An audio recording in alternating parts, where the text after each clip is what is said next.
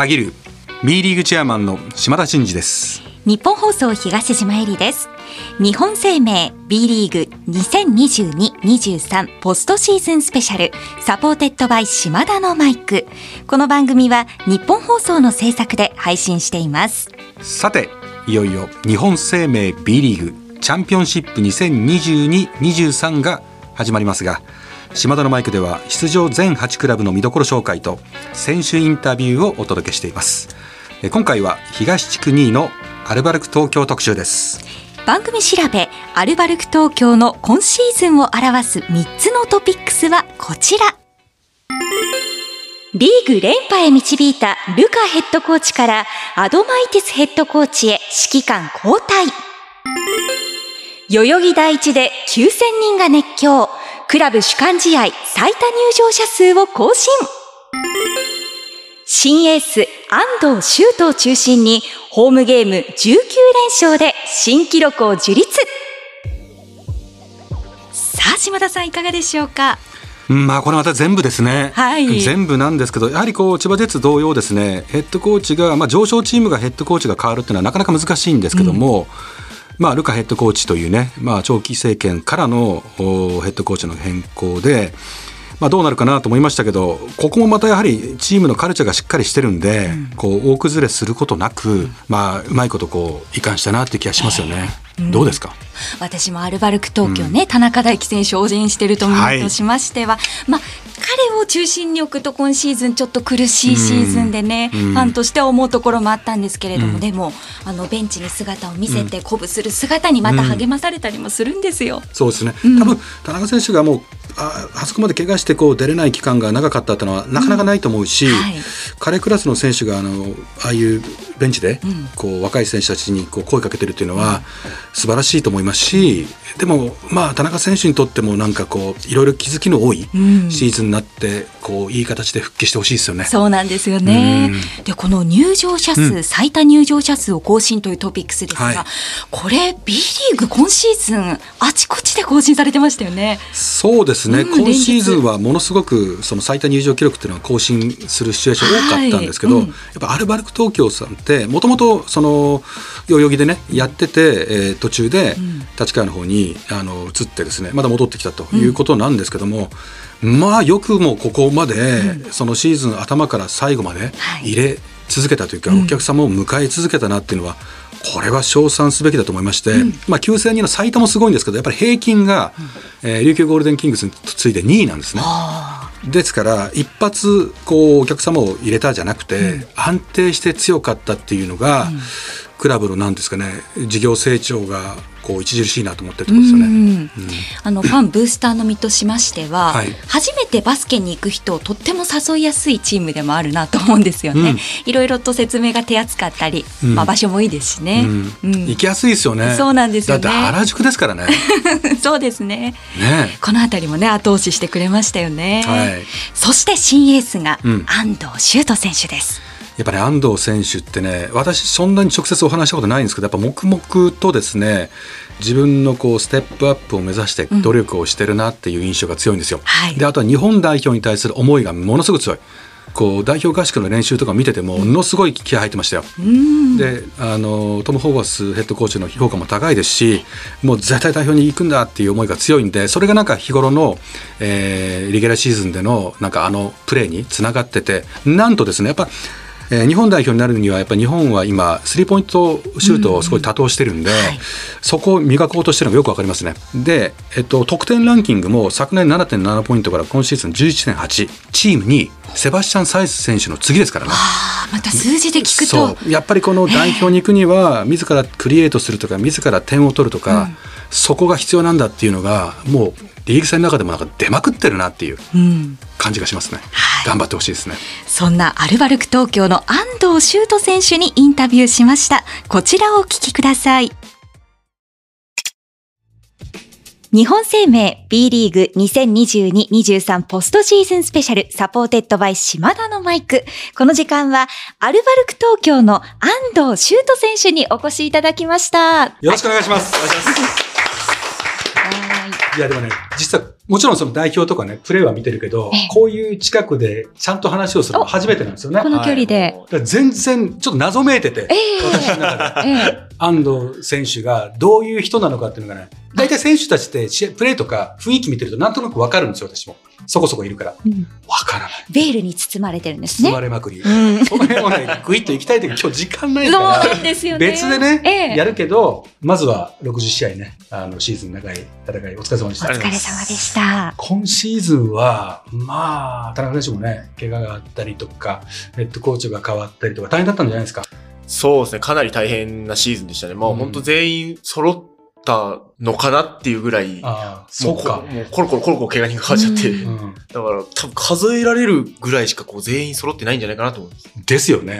ほぼほぼなんかフルメンバーで揃ってるとこ見たことないですね。そうですね。特に今年はもう怪我人が多かったですね。うん、だからなんかこう、やったこうチームがね、ケミストリーっていうか、こう、いい感じになってきたら怪我人が出たりとかして、こう、なんか、なかなかしんどいながらも、さすが2位でね、フィニッシュしてるけど、結構大変だったでしょめちゃくちゃきつかったです。もう1月、2月は本当にきつかったです。それはもうなんかチーム状況それとも肉体的に？いやもうチーム状況です。もう精神的にちょっときつかったですね。もうやっぱり自分のポジションがどんどんいなくなっちゃって、うん、自分がこういろんなことをしないといけないっていうところもあって、うん、ポイントガードもいない、うん、フォワードもいない、じゃあ自分がやるしかないっていうので、まあ自分の成長にはつながりましたけど、もうあの月は本当にしんどかったです。しんどかった。でもやっぱりさ、私の感覚よ安藤選手ってやっぱ代表に対する思いがすごい強いって感じてるのよ。だから代表にこう選出されるために自分をこうステップアップさせていこうっていうモチベーション高い選手だなってなんとなく勝手によ内さんが思ってるわけ。内さんチェアマン。あチェアマン内さんじゃない思ってるわけ。だからそこら辺のところはそういうところもなんか全部こう肥やしにしてる感じがしてたのねポジティブに。そう、ね、吸収するっていうかね。うん、まあそうですね。まあその2月に一度呼ばれて、うん、まあ落ちて、うん、まあすごい悔しかったし、うん、まあその落ちて帰ってきてからコーチと、あの、まあリトアニア代表もやってたコーチなので、まあその落ちたからこそ、これを糧に成長につながると思うし、まあ優勝して、代表コーチを迎えしてやろうっていう、まあこんなところで言うのもなんかあれですけど、言っちゃって、もう、なんであいつを呼ばないんだって。バッチリ。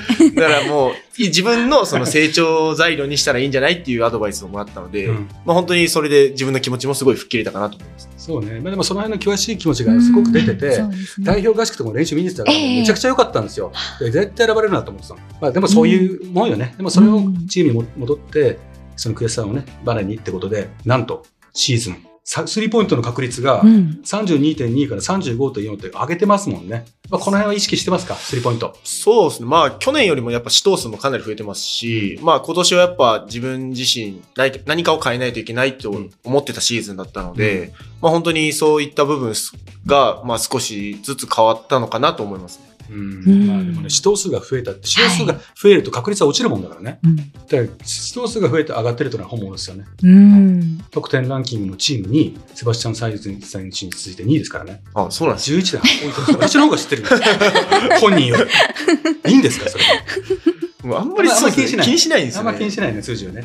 ごめん、こんな話をしてるとね、もう一本長くなっちゃう。そろそろ本題に行くんですけど、ええチャンピオンシップのテーマを伺いましょうかね。そうですね。ええー、あの、チャンピオンシップのテーマが、共に超えろというものなんですけれども、うん、これにちなんで、安藤選手に伺っていきたいんですが、ズバリ、チャンピオンシップに安藤選手が超えていきたいこと、このチャンピオンシップを通して、ここで宣言していただいてもいいでしょうか？はい。クォーターファイナルを超えたい。これです。おお。クォーターファイナルを超えたい。僕、こう、プロでやって7年7年目なんですけど、うん、全部クォーターファイナルで負けてるんですよ。出たシーズン。一度も超えたことがないんですよ。あ、そうかそうか。ごめん。アルバルク東京としてではなくて、僕個人として、ね、個人として。そうなんですね。そうなんだ。もう、最初、琉球とやって、2年連続やって、2年連続負けて、うん、で、去年もアルバルクで出て、島根の地で負けて、うん、なるほど。なかなか超えられないんですよ、これが。そこはリアリティある話ですね。まあそこ超えたいですね。超えたいですね。まあでも3回目のね、優勝がかかってるんで、はい、まあクォーターファイナルとは言えずね、超えていただければなと思います、ね、はい、頑張ります。はい、うん。より具体的な目標がね、飛び出しましたけれども、我がチームのチャンピオンシップにおいて、ここを見てほしいっていうポイントいかがでしょう？難しいな そうですね。まあやっぱ今、まあチーム。俺でもいいんですよ。いやもう僕ももちろん見てほしいですけど、まあチームとしては、まあたくさんやっぱコミュニケーションを取るのが、まあ今年のチームの、まあ結構変わったところかなと思うので、まあそういったところを見てもらえればなと思います。うん。なるほど。やっぱりコミュニケーションはあれですか？英語ですか？英語ですね。はい。まあ基本的にライアンがずっとこうなんか言ってくれるので、僕はまあ聞いてるだけなんですけど。基本的にもう引き続き英語が中心ですか？そうですね。まあ、すごいですよ。ついていくのが。ザックさんがいるんで、通訳してくれるんで。安藤選手はそこは？僕はもうダメなんで。ダメですか？はい。聞くだけなんで。でもなんとなくそこに対応してるんですね。そうですね。はい。まあちょっと今回ね、対戦相手のここを警戒してるってのありますか？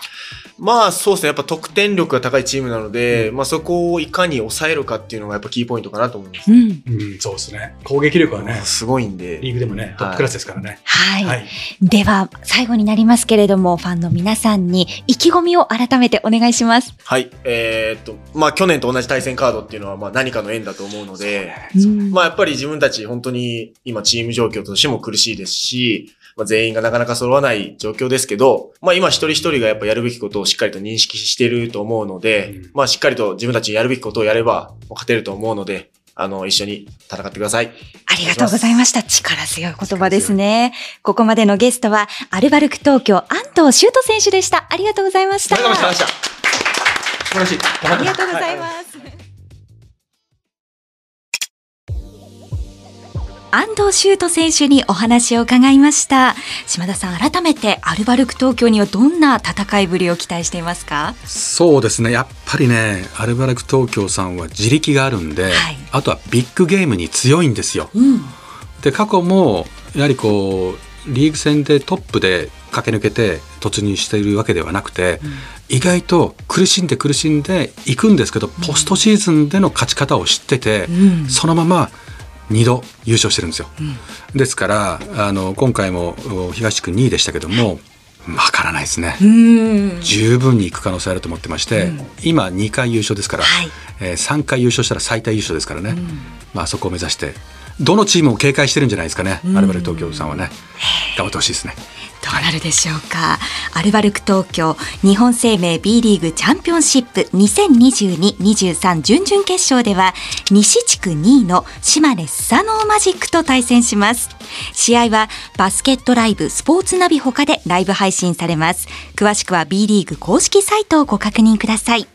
そして、島田のマイクでは、日本放送ポッドキャストステーションをはじめとした、ポッドキャスト各プラットフォームと、B リーグの YouTube で、チャンピオンシップ出場全8クラブの選手インタビューを配信中です。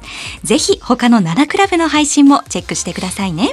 島田のマイク、ここまでのお相手は、心たぎる、B リーグチェアマンの島田真二と、日本放送東島ヘリでした。